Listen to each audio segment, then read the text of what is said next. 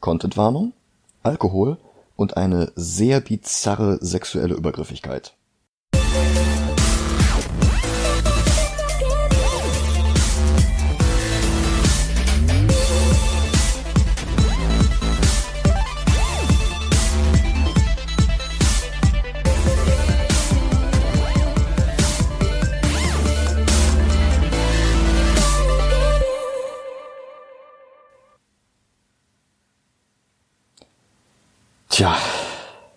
Hallo und willkommen zu einer weiteren Folge Movie Gelantes. Guten Morgen. Mein Name ist Michael Heide. Mein Name ist Dennis Kautz. Und irgendwann mussten wir ja mal mit den Werner-Filmen weitermachen.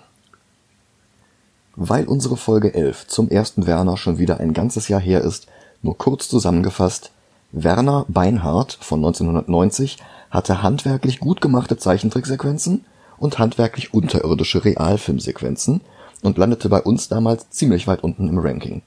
Begründet hatten wir das damals mit einer insgesamt zu schwachen Story und nicht genug wirklich starken Pointen wie im Fußballspiel zu Beginn des Filmes. Allerdings war der Film nichtsdestotrotz an den deutschen Kinokassen ein gigantischer Erfolg und konnte sein 8 Millionen D-Mark Budget vervierfachen. Trotzdem hatte Produzent Hanno Huth erkannt, dass das eher trotz der Realfilmsequenzen mit Werner-Erfinder Rötger Feldmann alias Brösel passiert ist und nicht wegen. Die Fortsetzung Werner, das muss kesseln sollte darum ein reiner Trickfilm sein. Folglich schmissen sie Nicky List, den Regisseur der Realfilmszenen, raus und die beiden Zeichentrickregisseure Gerhard Hahn und Michael Schark wurden auf die folgenden zwei Werner-Filme aufgeteilt. Hahn drehte Werner 3, auch bekannt als Volles Rohr Fäkalstau in Knöllerup und Werner Zweiging an Schark. Der hatte schon 1982 Brösel drauf angesprochen, Werner mal zu verfilmen und ging selbst zu Bernd Eichinger, um das in die Wege zu leiten, was überhaupt erst zu Werner Beinhardt führte. Schark hatte in den sechs Jahren nach Beinhardt die Ottifanten-Zeichentrickserie für RTL gedreht, Jackie Niebischs Kleinen Punker adaptiert und aus dem ersten Katzenkrimi vom verurteilten Volksverhetzer Akif P. aus B. einen beeindruckend morbiden Zeichentrickfilm für Erwachsene gemacht. Bei den beiden Filmen hatte er mit Udo Beißel zusammengearbeitet, der schon bei Werner Beinhardt Animationsassistent war, und für die Werner-Fortsetzung Werner Beinhärter wählte Schark dann Beißel als Co-Regisseur aus. Ebenfalls nicht mehr an Bord war Drehbuchautor Ernst Kahl Stattdessen stammte die Story diesmal von Brösel selbst, von seinem Bruder Andi und einem Freund namens Krischan (bürgerlich Christian Sievers), über den ich online leider gar nichts finde. Er hat oder hatte zumindest 1996 eine Werbeagentur in Kiel, das sagt Brösel selbst in einem Interview, und es scheint nicht derselbe Christian Sievers zu sein, der heute als Moderator für das ZDF arbeitet. Mehr konnte ich aber echt nicht finden Ansonsten hatte Brösel bei der gesamten Produktion Mitsprache und Vetorecht. Und ob das alles was gebracht hat, finden wir jetzt heraus. Film ab. Bis gleich.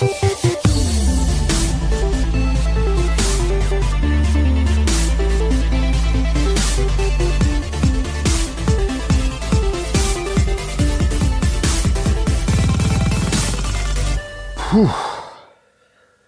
Ich glaube, das Objektivste, was ich sagen kann, ist, das ist einfach nicht mein Humor. Aber der Reihe nach. Es ist so kalt, dass den Störchen die Schnäbel zufrieren. Und der erste Song setzt ein. Die Musik ist hier nicht mehr von Torfrock, obwohl deren Sänger Klaus Büchner zum zweiten Mal Werner spricht.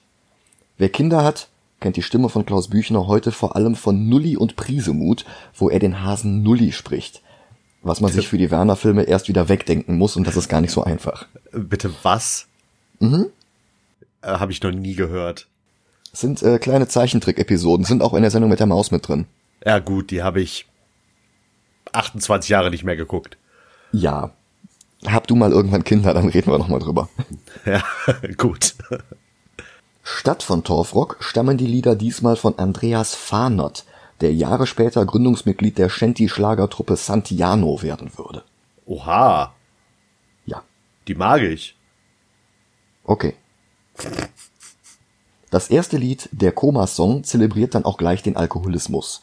Hach ist das toll, aus dem Koma aufzuwachen, mit den letzten Münzen aus der Tasche zum Laden zu torkeln, damit man sich Nachschub besorgen und den Pegel hochhalten kann. Riesig. Wer liebt das nicht?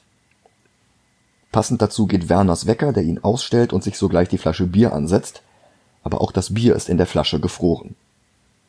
Werner pinkelt erstmal Eiswürfel, eine Pointe geklaut aus dem ersten Otto-Film, der den Witz schon aus dessen Bühnenprogramm recycelt hatte. Dann wacht auch Werners Bruder Andi auf und die beiden beschließen mit ihrem Hausschwein Boris die Eisschlitten zu fahren. Ich muss mal was fragen kurz zu seinem Bruder. Ja, War der im ersten Teil auch dabei? Der war im ersten Film auch dabei, aber nicht viel. Der tauchte, glaube ich, nur in ein, zwei Szenen auf. Hm.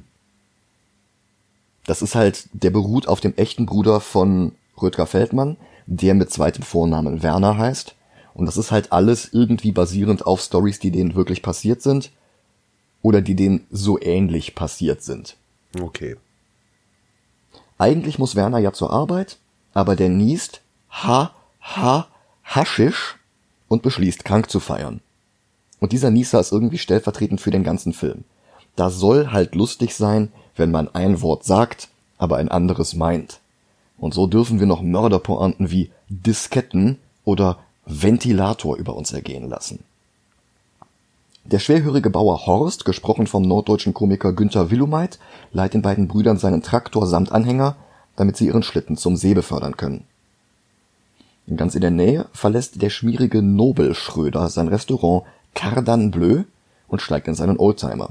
Dabei telefoniert er über Handy 1996 noch ein absolutes Statussymbol mit seinem Koch, der direkt neben ihm steht. Cardan Bleu ist ein weiteres Wir tauschen ein Wort gegen ein anderes Auswortspiel, das man aber nur mit Kfz-Mechanikerkenntnissen versteht.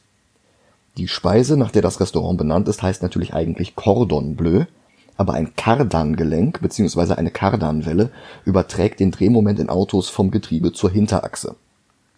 Ja, aber finde ich jetzt nicht so schlimm, den Witz, weil äh, Es ist nicht schlimm, nee, stimmt. der, der kommt auch heutzutage noch vor, dass man ein Wort austauscht, um einen Wortwitz zu machen. also- ja, das macht's nicht unbedingt besser. Nee, aber auch nicht so schlimm. Ja, ich sage ja auch nicht, dass das schlimm ist. Es, es dümpelt halt so vor sich dahin. Ja. Die Figur des Nobel Schröder wiederum wurde von Brösel für den Film hinzuerfunden, war nicht in den Comics drin, basiert aber wie alle Werner-Figuren lose auf einer realen Person, in diesem Fall aus Hamburg. Ich habe ja gerade schon gesagt, der Bruder Andi ist der Bruder Andi von Rüdger Feldmann. Der Klempnermeister, bei dem Werner Gas, Wasser, Scheiße lernt, war eigentlich ein Installateur namens Schurich, bei dem der echte Andi in die Lehre gegangen war. Schurich klagte Anfang der 80er darauf, dass sein Name aus den Comics gestrichen wird. Daraufhin wurde zunächst der Name per Hand in Sohorich umgeändert. In späteren Auflagen und in Nachfolgebänden wurde er dann zu Röhrig. Nobel Schröder wird gespielt von Montgomery Monty Arnold. Der ist durch den Quatsch Comedy Club bekannt geworden, war aber auch der deutsche Sprecher von Tinky Winky bei den Teletubbies. Heute ist die Stimme vor allem bekannt aus den Deponia-Spielen, wo Arnold die Hauptrolle Rufus spricht. Du hast recht. Und ich sag mal, für die Teletubbies muss er sich heute nicht schämen. Für diesen Film hier schon eher. Na, Michael Schark fand ihn jedenfalls so gut, dass Arnold auch an seinem nächsten Film mitwirken durfte, dem kleinen Arschloch. Und auch damit werden wir uns noch befassen müssen. Werner und Andy fahren mit dem Traktor los und das Titellied Das muss kesseln setzt ein. Im halbhalluzinatorischen Vorspann wechseln die beiden dann auf einen fahrenden Computermonitor und auf ein Motorrad mit Beiwagen. An der nächsten Tankstelle kommen sie dann aber trotzdem auf dem Trecker an. Die Polizei bleibt mit ihrer grünen Minna im Schnee stecken und Werner brüllt ihnen im Vorbeifahren zu, sie sollten sich ein paar Schneedisketten aufziehen. Meister Röhrig wundert sich inzwischen, dass Werner noch nicht zum Schneeschippen erschienen ist. Der fährt mit dem Traktor vorbei, tarnt sich aber mit einem Eimer über dem Kopf. Nobel Schröder verliert beim Telefonieren sein Handy, greift danach und knallt über die Leitplanke. Er schlittert über den gefrorenen See und haut eine Schlittschuhläuferin um. Werner hilft ihr wieder auf die Beine, sie küsst ihn auf die Nase und er dreht durch wie Stanley Ipkiss mit der Maske und stammelt sich dann ein zurecht wie Obelix bei Fallballer. Nobel Schröder kommt mit Werner und Andi ins Gespräch und macht sich über deren Schlitten lustig. Die brausen los, Schröder fährt mit seinem Bentley hinterher und es entsteht ein spontanes Rennen auf dem Eis. Entweder Brösel hat sich mehrere solcher Wettrennen geliefert, oder das Ganze basiert auf dem 1988 tatsächlich stattgefundenen Rennen zwischen dem Kieler Gastwirt Holger Henze in einem Porsche und Brösel auf einer nicht zugelassenen Homebrew-Monstrosität namens Porsche Killer, die das Rennen auch fast gewonnen hätte, wenn Brösel nicht versehentlich in den falschen Gang geschaltet hätte. Das Rennen war nicht auf dem Eis. Wobei dieses Rennen auch noch die Grundlage für eine Geschichte in Werner 5 bildet. Dann wäre die Story tatsächlich zweimal verwurstet worden. Schröder hat zwischendurch einen kleineren Unfall und die Einzelteile seines Autos erwachen zum Leben und laufen in der Gegend herum. Dann setzen sie sich wieder zusammen und er fährt weiter. Das ist das einzige Mal im Film, dass einzelne Motorenteile so eine Pixar-Filmnummer abziehen und es wird von niemandem gesehen oder kommentiert und kommt auch nicht wieder vor. Auf der Zielgeraden fällt Werner und Andi der Schlitten auseinander und die Schlittschuhläuferin bekommt einen Spritzer Öl auf den Skianzug. Daraufhin steigt sie dann beleidigt zu Nobel Schröder in den Bentley, damit er sie zur Reinigung fährt. Schröder und Werner streiten laut und Schröders Blick fällt auf Borsti. Er braucht nämlich noch für den Abend ein Schwein für seine Küche, denn er hat keins mehr und es ist schon Nachmittag, da bekommt er keins mehr vom Großhandel. Und er schlägt ihnen eine Wette vor, das Schwein gegen seinen Rückwärtsgang. Wie das funktionieren soll, da hält sich doch der Film nicht mit auf. Bei Bauer Horst in der Küche gibt es erstmal Tee zum Aufwärmen. Und für diesen Horst muss ich echt Untertitel einschalten. Das Plattdeutsch ist mir viel zu viel. Aber der stammelt sich eh nur unzusammenhängendes Zeug zusammen, ist halt so ein seniler Alter. Der will ein Lied singen, dann lässt er es bleiben, und dann fällt ihm wieder ein, dass er im Krieg gesehen hat, wie ein amerikanischer Pilot im Wald abgestürzt ist. Werner und Andy fahren sofort mit dem Traktor los und ziehen das Flugzeug aus dem Moor. Sie finden eine Plakette, dass der Flugzeugmotor mit 150 Oktan betrieben wird. Als absoluter Laie habe ich mir das mal recherchiert. Gewöhnliches Benzin hat zwischen 90 und 100 Oktan. Ein Formel 1 Motor fährt mit 102.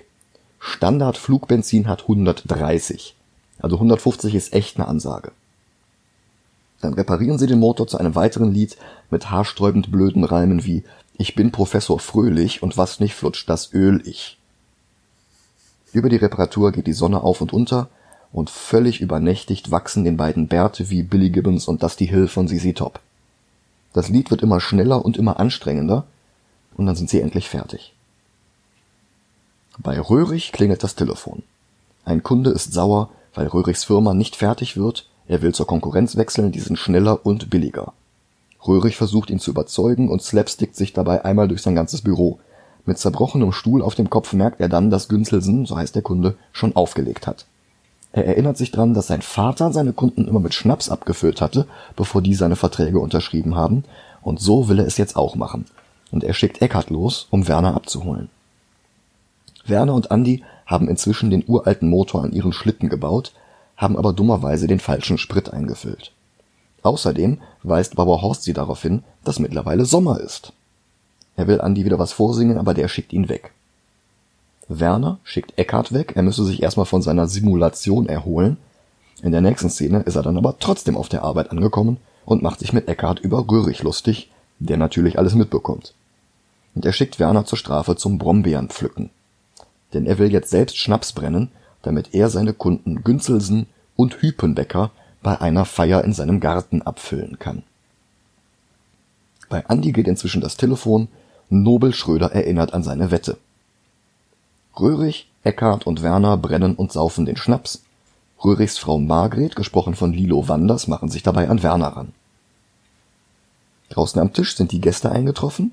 Günzelsen ist ein lauter Proll, der erstmal Frau Hüpenbecker begrapscht. Da Frauen in diesem Film aber nur Anhängsel und Besitz ihrer Männer sind, rächt sich Herr Hüpenbecker gleich noch auf völlig abgefahrene Weise und damit scheint dann die Sache erledigt. Puh. Besoffen ziehen Röhrig und seine Jungs beim Schnapsbrennen erstmal eine weitere Slapstick-Nummer ab. Rotzevoll übersehen sie, dass der Brennkessel so heiß wird, dass der Teer vom Dach des Schuppens schmilzt und runtertropft. Auch auf die Sauerstoffflasche, die sie somit nicht mehr zudrehen können, weswegen der Kessel immer weiter heizt. Und dann explodiert auch alles, die Sauerstoffflasche geht hoch wie eine Rakete und rammt sich Günzelsen in den Mund. Als sich die Wolke der Explosion verflüchtigt hat, sehen wir Hüpenbecker mit der Nase im Intimbereich der Frau von Günzelsen stecken. Und das muss Kesseln funktioniert offenbar nach den Regeln eines billigen Bahnhofskinopornos. Eine Frau die ungefragt von fremden Männern sexuell genötigt wird, stöhnt einfach, oh, sie gehen aber ran und gibt nachträglich ihr Einverständnis zu einem solchen Übergriff. Alle anwesenden Frauen haben auch die Kleidung so zerrissen, dass die Brüste entblößt sind. Das soll wahrscheinlich sehr lustig sein. Ich find's halt einfach nur scheiße. Brösel hat sich beschwert, alles was Spaß macht ist verboten und das findet er bekloppt. Und bei Werner ist darum alles was Spaß macht erlaubt. Darum fährt Werner auch besoffen und ohne Helm. Was genau allen anderen Leuten Spaß macht, was sie gefährdet oder ihre Intimsphäre verletzt, das scheint für Brösel nicht relevant zu sein. Der Film hat übrigens FSK 6. Was? Mhm. Wow. Röhrig glaubt in seinem Vollsuff, die Gasflasche in Günselsens Mund sei eine Zigarre und zündet sie an, woraufhin die Flasche mit Günselsen abhebt, in das Schild der Tankstelle von Shorty, gesprochen von Martin Semmelrogge, der an diesem Quatsch hier völlig verschenkt ist. Röhrigs Dilemma, dass er nicht mit den Preisen der Konkurrenz mithalten kann, löst der Film überdies auch nicht mehr auf. Das versackt jetzt hier einfach im Nirvana. Ja, Warum ja dieser ganze ja, Ja. Warum der ganze Subplot überhaupt im Film war? Werner findet bei der Nummer ein Methylrezept in einem alten Koffer und freut sich, weil er damit den Flugzeugmotor betreiben kann. Nobelschröder tankt bei Shorty mit 300 Litern Benzin den Bentley voll, weigert sich aber dafür zu zahlen, weil Shorty das letzte Mal beim Betanken einen Fleck auf den Lack gemacht hat. Und Werner bringt jetzt die Methylformel zu Andy, der weist ihn darauf hin, dass ja mittlerweile Sommer ist und sie haben die tolle Idee, dem nächsten Jumbojet am Flughafen die Räder zu klauen. Ja, und das machen sie dann auch einfach. Sie sind noch am Schrauben, als Nobelschröder vorbeikommt. Und er fängt jetzt wieder mit der Wette an. Wenn sie es schaffen, mit ihrem Methylisator bis 12 Uhr Mitternacht an seinem Restaurant vorzufahren, dann dürfen sie einen Monat lang umsonst bei ihm essen und Bier trinken, so viel sie wollen. Wenn sie es nicht schaffen, bekommt er allerdings das Schwein. Vermutlich, weil sein Großhandel jetzt, Monate nach dem ersten Treffen, anscheinend immer noch zu hat. Keine Ahnung, das ergibt alles keinen Sinn. Absolut nicht. Ich hätte es ja verstanden, wenn das am Anfang noch gewesen wäre. Ey, es ist so verschneit, wir können nicht liefern. Aber jetzt, Monate später, immer noch irgendwie keine Ahnung.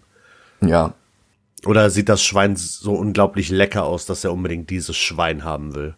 Naja, er transformiert sich in den Sequenzen teilweise in so einen Cartoon-Wolf, der anscheinend Bock auf das Schwein hat. Aber das Schwein teilt er ja hinterher mit allen anderen in seinem Restaurant. Also es, es, es geht alles nicht auf. Und Ja, das ist allem, weil er genauso von wie, dem Schwein nur den Apfel isst, den er im Mund hat. Ja. Und das ist wie mit diesem Röhrig-Plot. Alles, was irgendwie als Begründung geliefert wird, das fällt halt irgendwann weg. Ja. Das ist genauso wie mit dieser Frau, mit dieser Schlittschuhläuferin. Die taucht noch ein, zwei Mal auf, aber die wird einfach nicht mehr wirklich wichtig und am Ende hat die noch nicht mal einen Namen. Also die steht im Nachspann als Petra, hat aber nicht mal eine Synchronsprecherin, stattdessen steht da sagt nix. Und das ist halt auch wieder bezeichnend für den Film. So, Andy hat den Treibstoff fertig und Nobel Schröder will wissen, was das ist. Werner behauptet, das ist bloß selbstgebrannter und Nobel Schröder äxt daraufhin das ganze Reagenzglas und kotzt dann seinen kompletten Bentley randvoll. Macht dann die Tür auf und alles läuft raus. Andy will den Sprit erstmal mit der Horax testen und die beiden knattern los, durch die Tür hindurch. Sie hinterlassen nicht nur ein Loch in der Tür in der Form von ihnen beiden plus Motorrad, sie schneiden dabei auch noch die Buchstaben T, Ü und R in die Tür hinein. Ich verstehe das nicht. Bauer Horst wundert sich über das Loch und will wieder singen. Aber der Kameramann dieses Zeichentrickfilms schiebt ihn aus dem Bild und beschwert sich, dass jetzt die ganze Szene ruiniert ist. Keine Sorge, imaginärer Kameramann, das war sie vorher auch schon. Und er verspricht Ja, dann dem Bauern, dass der im Nachspann singen darf. Ich muss aber sagen, dieses, ich sag jetzt mal Meta-Ding mit dem Kameramann, vor allem bei einem Zeichentrickfilm, war eine Stelle, die ich tatsächlich gut fand. Ja, ich auch. Das Problem ist, dass dieser Kameramann-Witz hinterher nochmal wiederholt wird. Und Ja, dann ist er halt nicht mehr lustig. Ja, aber das war so in dem Moment, okay, co cooler Meta-Humor. Ja, Aber dann, Ja. na, kommt der Rest des Films. Und dann wird es völlig surreal. Werner und Andy beschleunigen einmal fast durch die Lichtmauer und halten dann an einem Bahnübergang. Ein anderer Motorradfahrer, dessen Motorrad die zwei kurz zuvor noch als Eierpfeile bezeichnet hatten, hält neben ihnen und Andy kotzt ihn voll. Aber statt eines Zugs kommt an diesem Bahnübergang ein Igel in einem Bollerwagen vorbei und schiebt sich mit zwei Bügeleisen an, streckt ihnen die Zunge raus, fährt weiter, die Schranke geht wieder hoch und dann kommt auf den Schienen das Polizeiauto angefahren, um die beiden Wernersens wegen Tempoüberschreitung zu verhaften. Der andere Motorradfahrer, übrigens gesprochen von Regisseur Michael Schark, will Anzeige gegen die zwei erstatten, weil Andi ihn vollgekotzt hat, aber der Polizist schickt ihn weg, weil er ja ganz vollgekotzt ist. Sein Kollege will mit einem Zollstock messen, wie laut der Auspuff der Horex ist. Werner soll mal Gas geben. Macht er auch und fährt weg. Dann kommt ein Güterzug vorbeigefahren, ohne dass die Schranke nochmal runtergeht und zerstört die grüne Minna. Einer der Polizisten will Verstärkung rufen, greift aber statt zum Funkgerät zum Rasierer, den sein Kollege im Auto hatte. Whatever. Ja, ich, ich, ver ich verstehe ja, dass diese äh, Rasierer aussehen wie Funkgeräte. Das gebe ich zu. Aber, hä? Ja. Werner und Andy fahren bei Shortys Tankstelle vor, nehmen ihm zwei Bierflaschen ab, ohne zu bezahlen. Der will, dass sie ihre letzte Spritrechnung zahlen, die noch offen ist, und pumpt dann seine Schuhe mit einer Ballpumpe auf, damit er größer wirkt. Riptuo plus UAW plus PS 57 P9i 54W 76 SZ2 Punkt Punkt Punkt VGPOÜ. Was? Das hat Charlotte geschrieben und es ist schlüssiger als dieser Film. wow. Good job. Sie sollte Werner-Filme drehen. Bitte nicht, das arme Nein. Kind. Abends schrauben Werner und Andy weiter an ihrem Podracer. Immerhin wollen sie vor Mitternacht bei Nobelschröder ankommen. Allerdings versucht Shorty jetzt ihnen den Methyltreibstoff zu klauen. Aber der Schatten eines Spielzeugsaurier-Skeletts jagt ihn und seine debilen Untergebenen in die Flucht. Werner und Andy brauen jetzt ein Fass mit falschem Treibstoff, den er dann stattdessen klauen soll, und danach will sich Andy hinlegen, aber Werner will ihm jetzt die Wette beichten. Plötzlich kommen GSG 9 durchs Dach, es sind die Polizisten Helmut und Bruno, die das Fass konfiszieren allerdings das Fass mit dem falschen Treibstoff, den sie für Shorty zusammengekippt hatten. All das hält die beiden allerdings jetzt gerade lange genug auf, dass sie es nicht bis zwölf zum Cardin Bleu schaffen. Die Nockenwelle fehlt noch und die Kiste springt nicht an.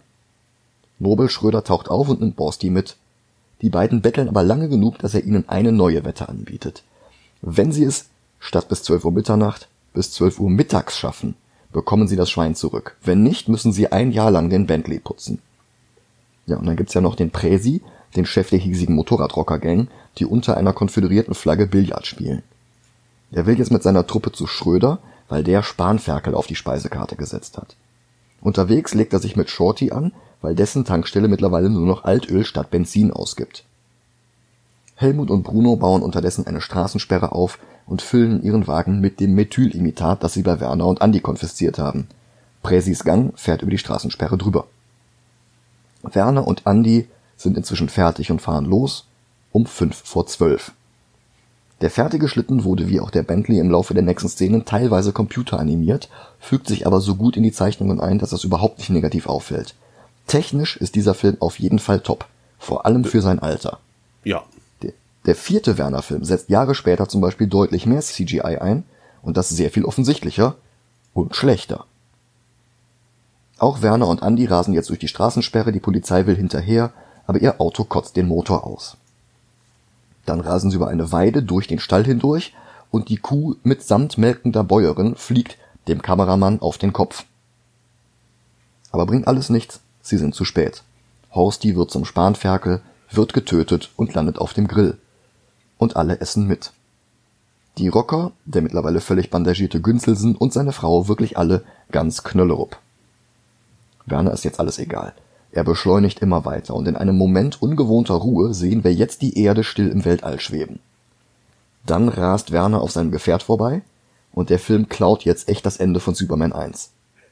Sie reisen durch die Zeit zurück. Wir sehen Horstis Eltern bei der Zeugung und Andy stellt fest, sie sind zu weit gereist.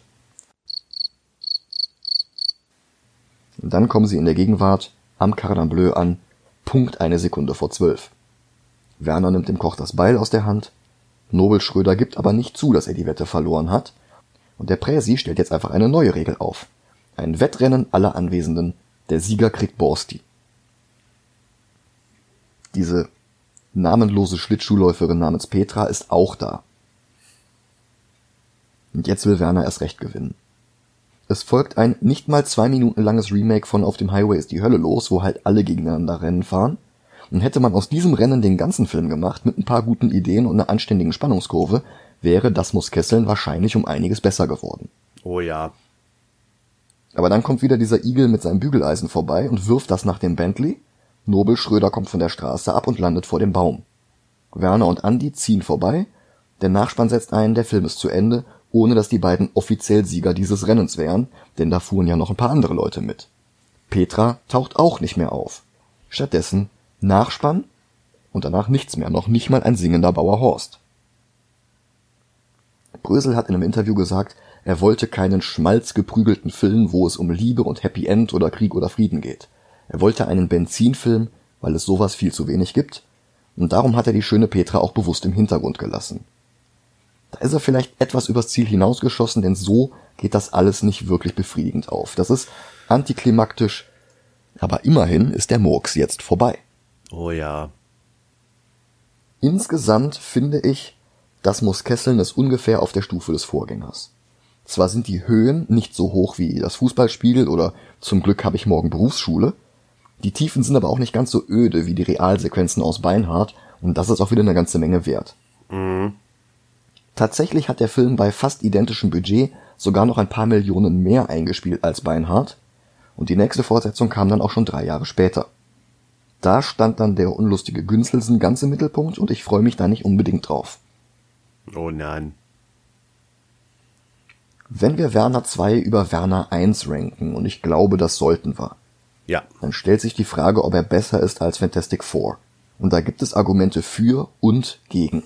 Mhm. Zwar hat Werner keinen Michael Chiklis, aber technisch sieht er 1996 besser aus als die CGI von Fantastic Four neun Jahre später. Und als Adaption des jeweiligen Comics ist das Muskesseln sehr viel näher an der Quelle als es der Fantastic Four Film ist mit Norman Osdooms nicht näher definierten Elektrokräften. Zumindest in der Hinsicht war es eine gute Idee, Brösel so viel Verfügungsgewalt zu geben. Mhm.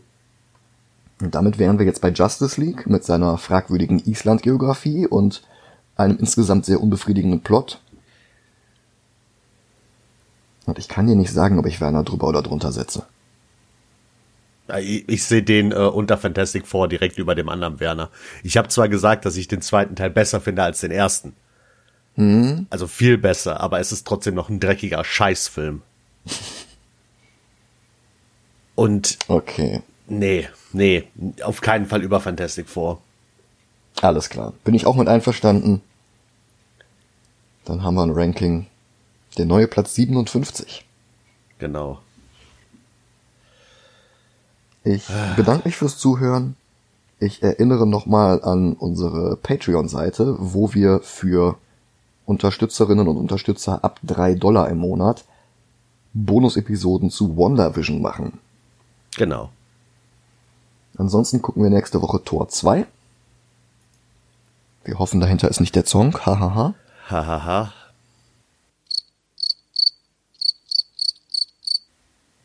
Entschuldigung, der Werner-Film steckt mir noch in den Knochen. Na, es ist okay. Ja, und dann verabschiede ich mich. Macht's gut. Bis nächstes Mal. Ciao, ciao.